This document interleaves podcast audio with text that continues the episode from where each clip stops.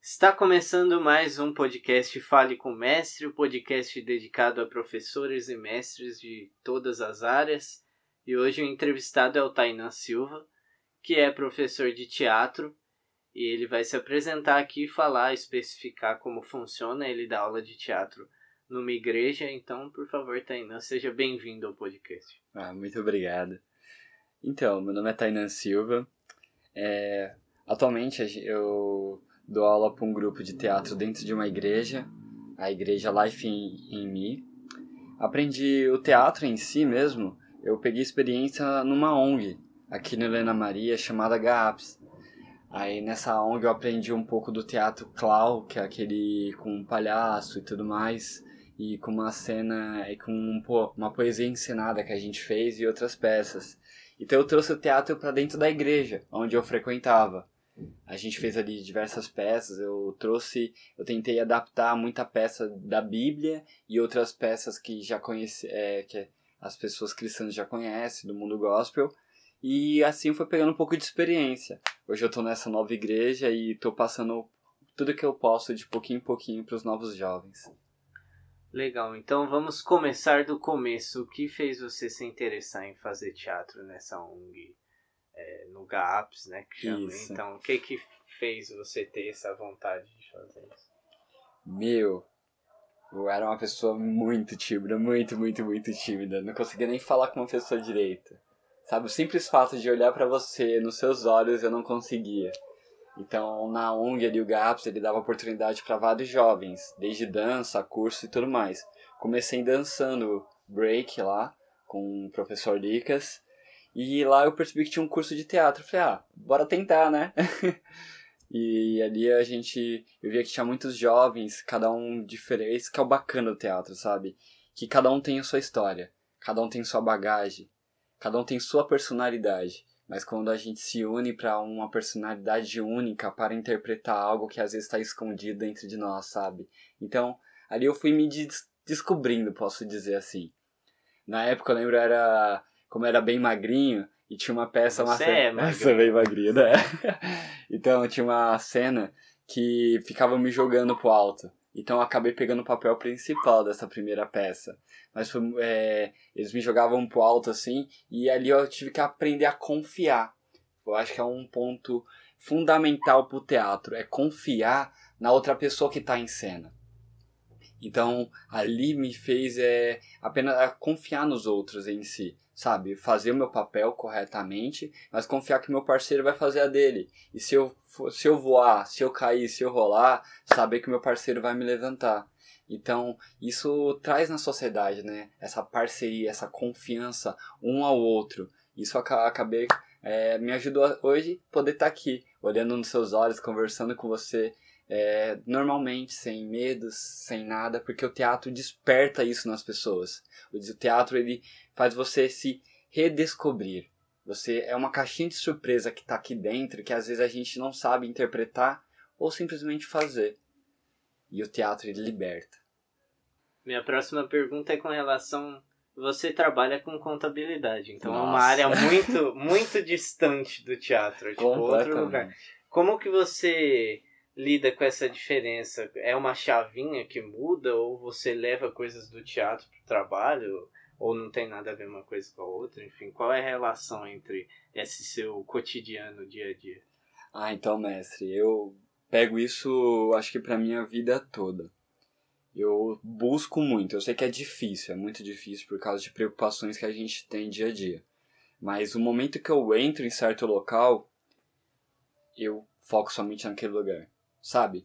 Trabalho, eu entro no trabalho, eu não penso nas minhas aulas, não penso em lugar nenhum, é, foco no meu trabalho.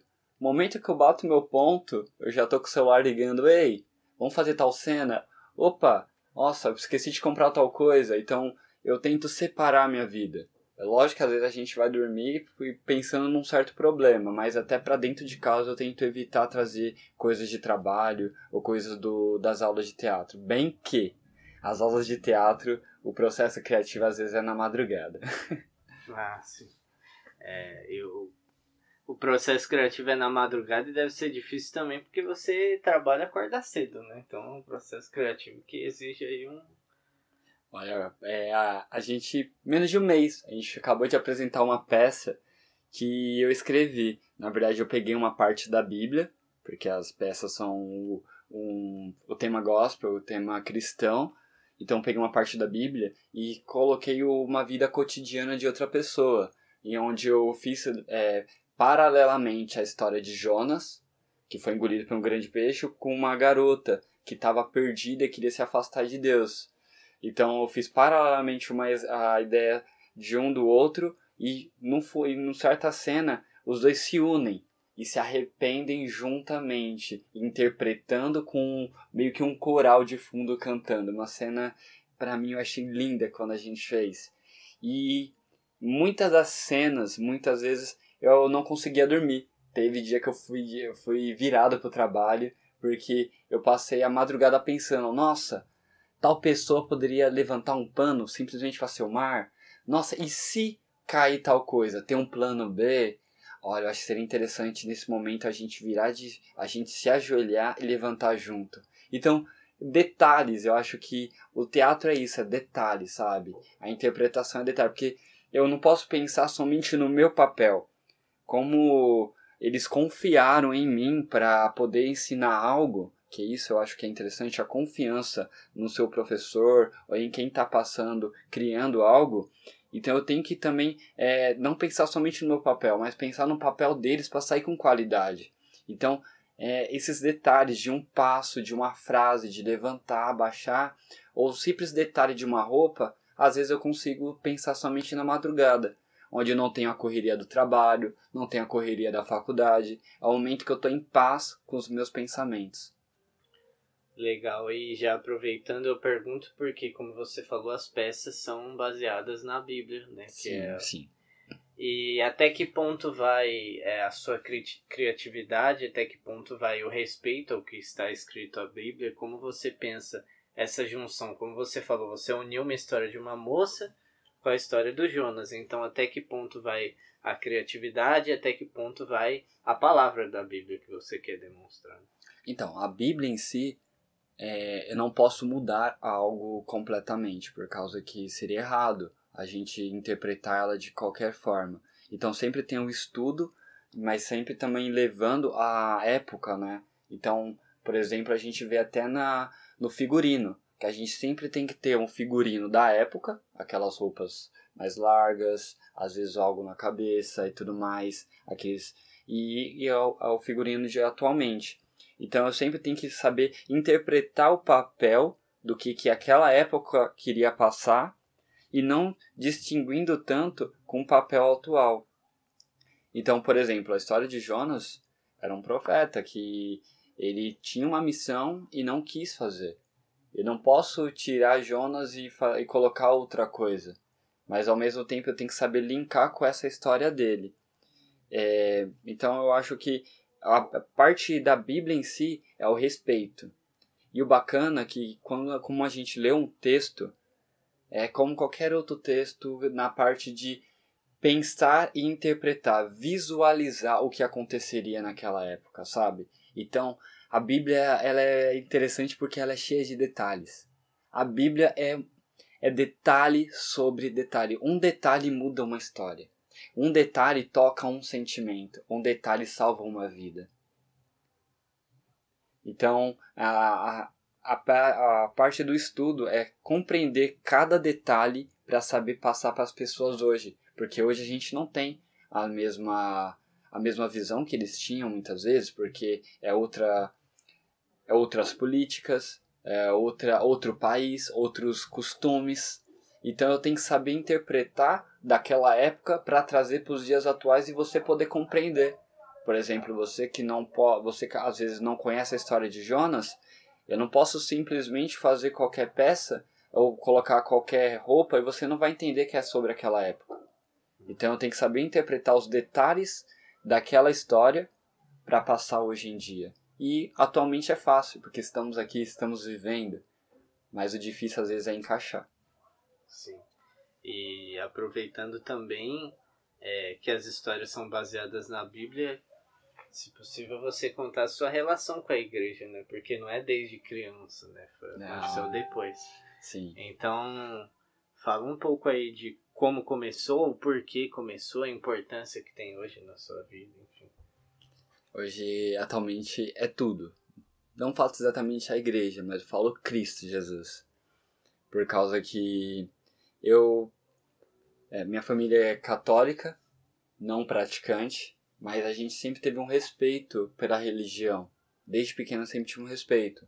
Então a gente. Eu ia para a igreja católica, eu fiz é, catequese, crisma, a fazer algumas coisas que a igreja sempre disponibilizou para a comunidade, que era capoeira ou algum tipo de dança. Então eu sempre, sempre estava na igreja católica.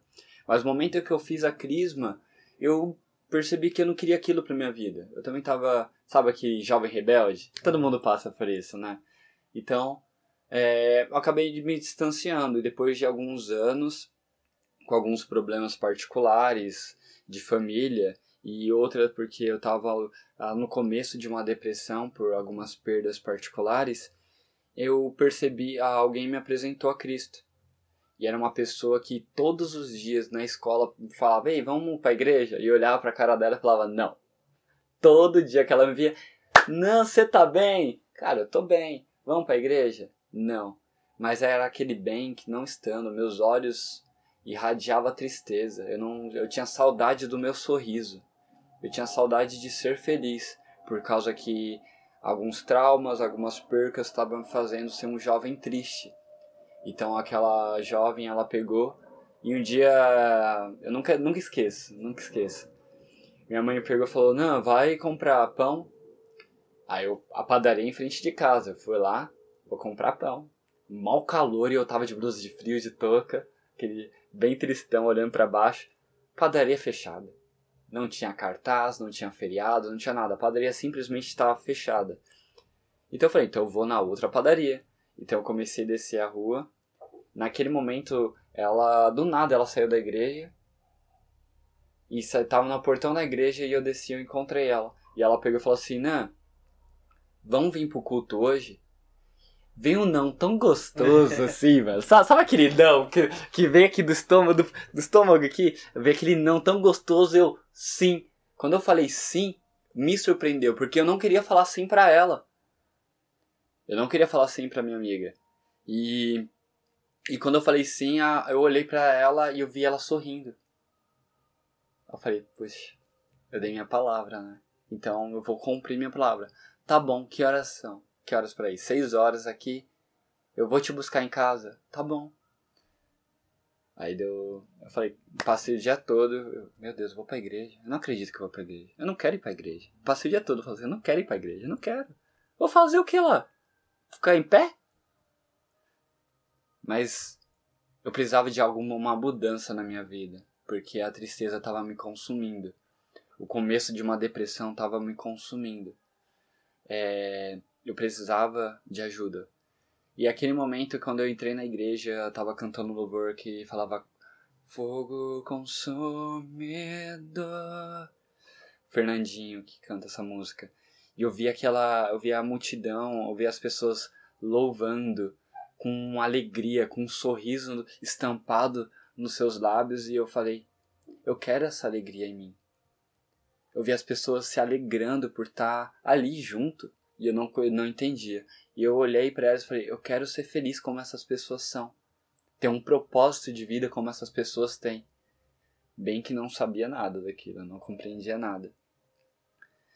E eu fiquei lá é, alguns meses, dois meses, e no segundo mês a, teve um acampamento. E ali eu não tinha aceitado Jesus de forma alguma ainda. Só ia por ir, às vezes ia, às vezes não ia. E numa, e tinha, me chamar para o acampamento. Eu lembro que eu não tinha condição para ir. Eu não tinha dinheiro. Era, eu não tinha dinheiro. Me chamavam, falavam, tá não, vamos para a igreja. Eu era novo na igreja. Eu falei, não, não tenho dinheiro. Não tenho. Eu falei, é, meu pai estava desempregado, eu acho, na época. Aí eu falei para minha mãe, mãe, os jovens estão me chamando para a igreja. Posso ir? A Tainá, sabe que a gente não tem condição. Aí eu, tá bom. Aí eu não pedi mais, só pedi uma vez, minha mãe disse não, e eu peguei quando minha mãe. Aí no final do dia, minha mãe do nada ela achou dinheiro aqui em casa. E ela falou, Tainá, eu achei tanto. Vai pra igreja. Minha mãe era católica. Mas o bacana é que ela nunca me impediu de buscar Deus em outra religião. E o amor ainda reina aqui em casa, sempre, sempre nos respeitamos, eu acho isso é bacana. E, e eu fui. Tive um final de semana maravilhoso. Aí teve um louvor, não lembro qual, mas o pastor novamente, o líder jovem, novamente fez a pergunta: quem quer aceitar Jesus? E eu lembro que eu tava no fundo, tava no fundo dos jovens, que eu tinha vergonha, eu era uma pessoa muito tímida na época. Nem tinha teatro nem nada.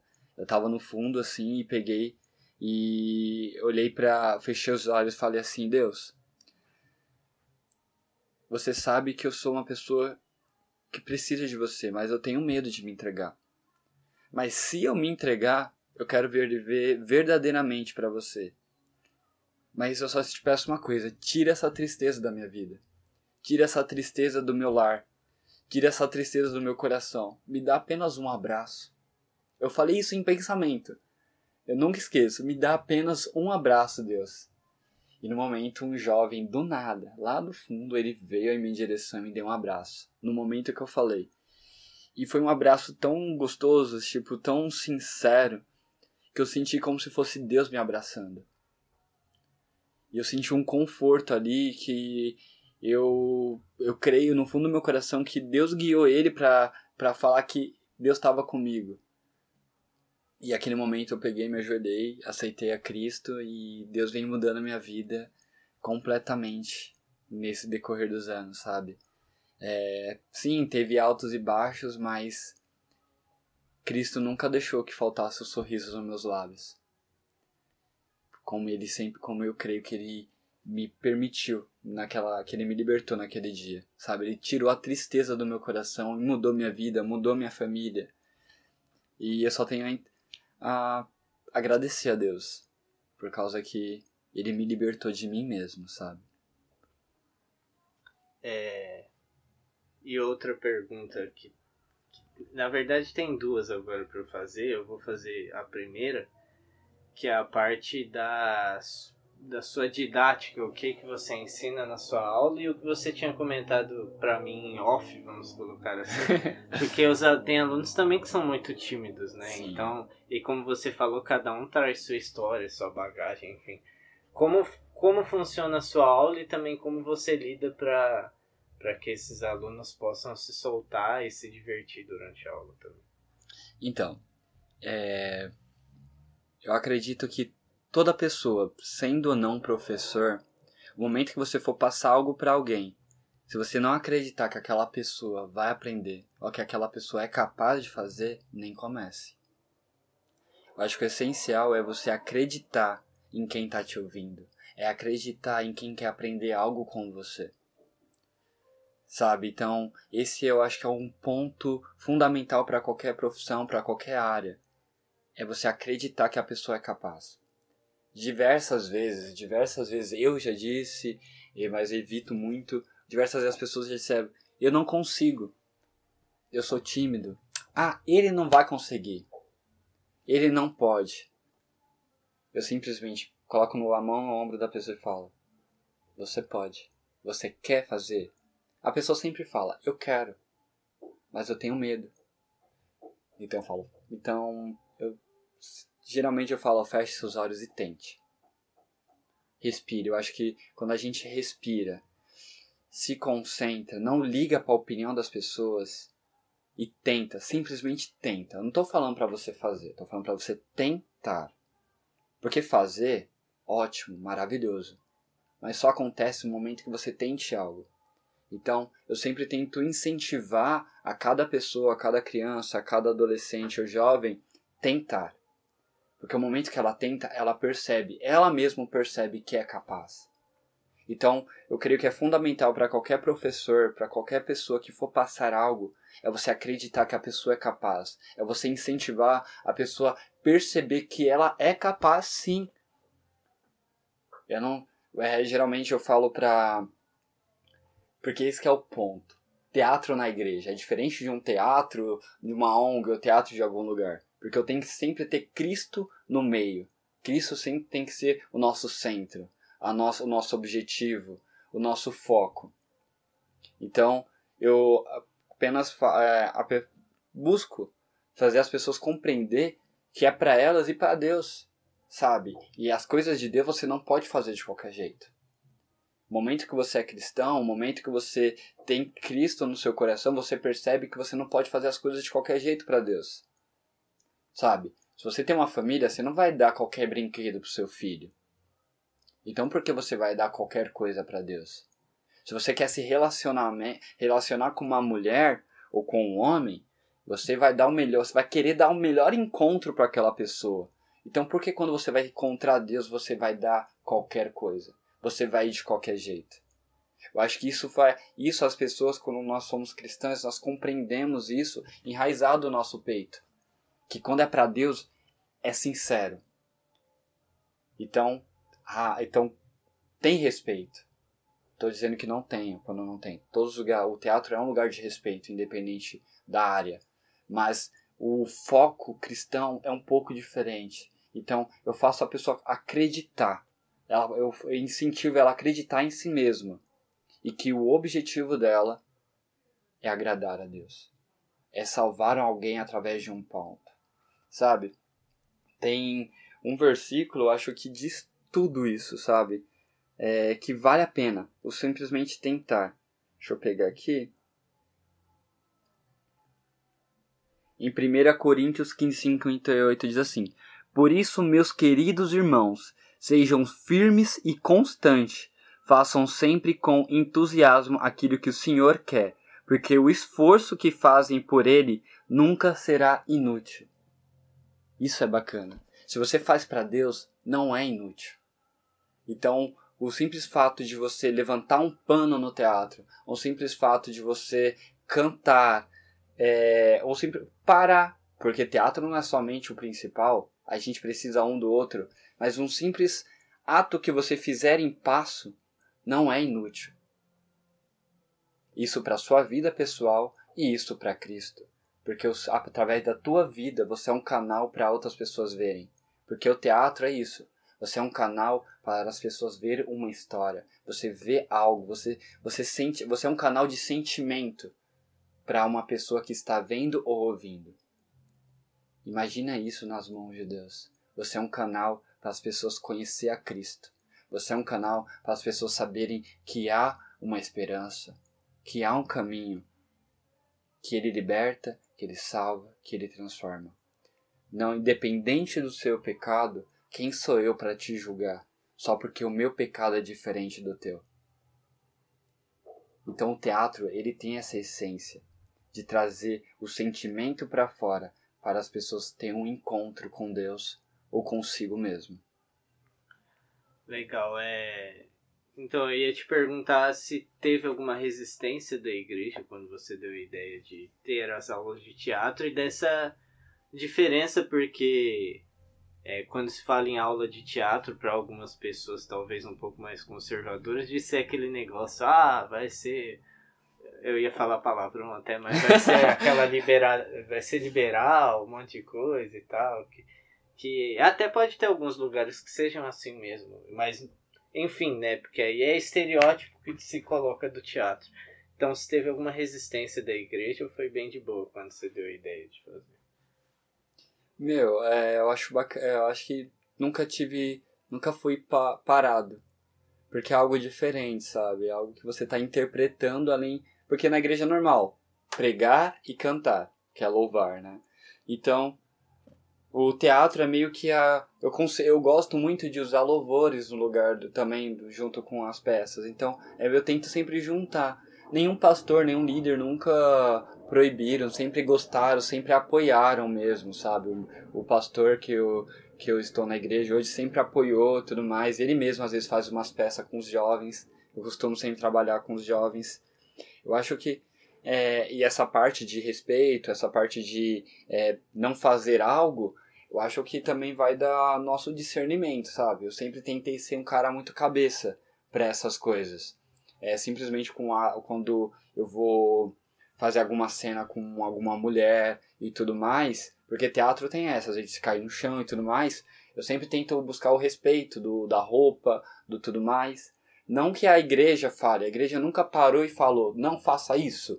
Como, como as pessoas muitas vezes vê a igreja muito quadrada. Muitas vezes não é o fato de quadrada, mas o fato do respeito que eu tenho que ter com o ser humano, sabe? Eu não vou, eu não vou pedir para uma menina é, usar algo que possa parecer ou que ela não se sinta bem. Isso, se sentir bem. Por exemplo, é, eu falo de agora que está muito recente, a última peça. Tinha, eu queria que é, tinha uma cena que as meninas poderiam usar uma roupa atual e e eu falei, apenas use o que você se sentir bem. Eu não vou colocar a regra para roupa. Use o que você se sentir bem. Ela, tá bom. Então eu acho que tem muito disso. Você se sentir bem vestindo isso. E, por exemplo, é, eu acho que é isso. A doutrina em si, muitas, muitas igrejas têm suas doutrinas, como a qual que eu frequento tem uma doutrina, mas eu acho que o teatro em si ele tem o respeito. Não tem, ele, ele é muito. Tem muitas pessoas têm preconceito com o teatro, ou têm preconceito com a igreja, mas quando você compreende de fato, vê que não há barreiras. A barreira é apenas para você ter o discernimento para fazer o certo e o errado. Eu acho que a barreira muitas vezes está na cabeça das pessoas que não compreendem o assunto. Legal. Justamente para encerrar essa entrevista, já agradecendo sua participação, é, na sua visão, quão importante seria, por exemplo, ter essa parte artística é, como opção na escola? Ter um teatro, ter dança, ter música? O quanto, na sua visão, ajudaria a educação, por exemplo? Cara, seria perfeito. Seria perfeito. Seria maravilhoso se toda a escola pudesse ter isso. Porque a arte em si, ela desenvolve o ser humano. A arte em si faz o ser humano ele se autoconhecer.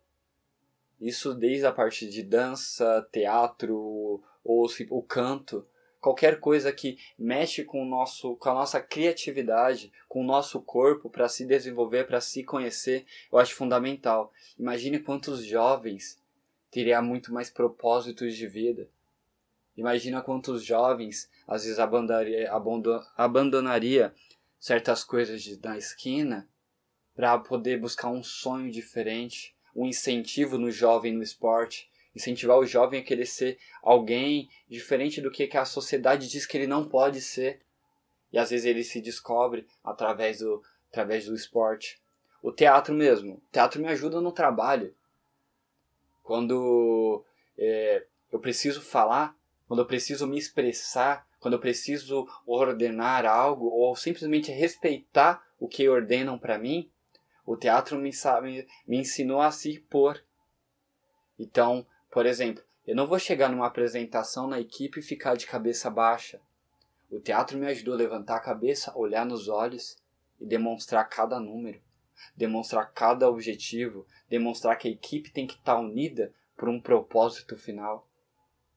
Então, é, verdade, o teatro ele linka o trabalho onde eu trabalho também. É verdade, eu não tinha pensado nisso. Então, o teatro, acredito que ele está em tudo. No desenvolvimento humano, ah, e se isso tivesse nas escolas, nossos jovens seriam mais produtivos. Nossos jovens buscariam carreiras diferentes, nossos jovens seriam mais felizes, porque teriam coisas para distrair a mente.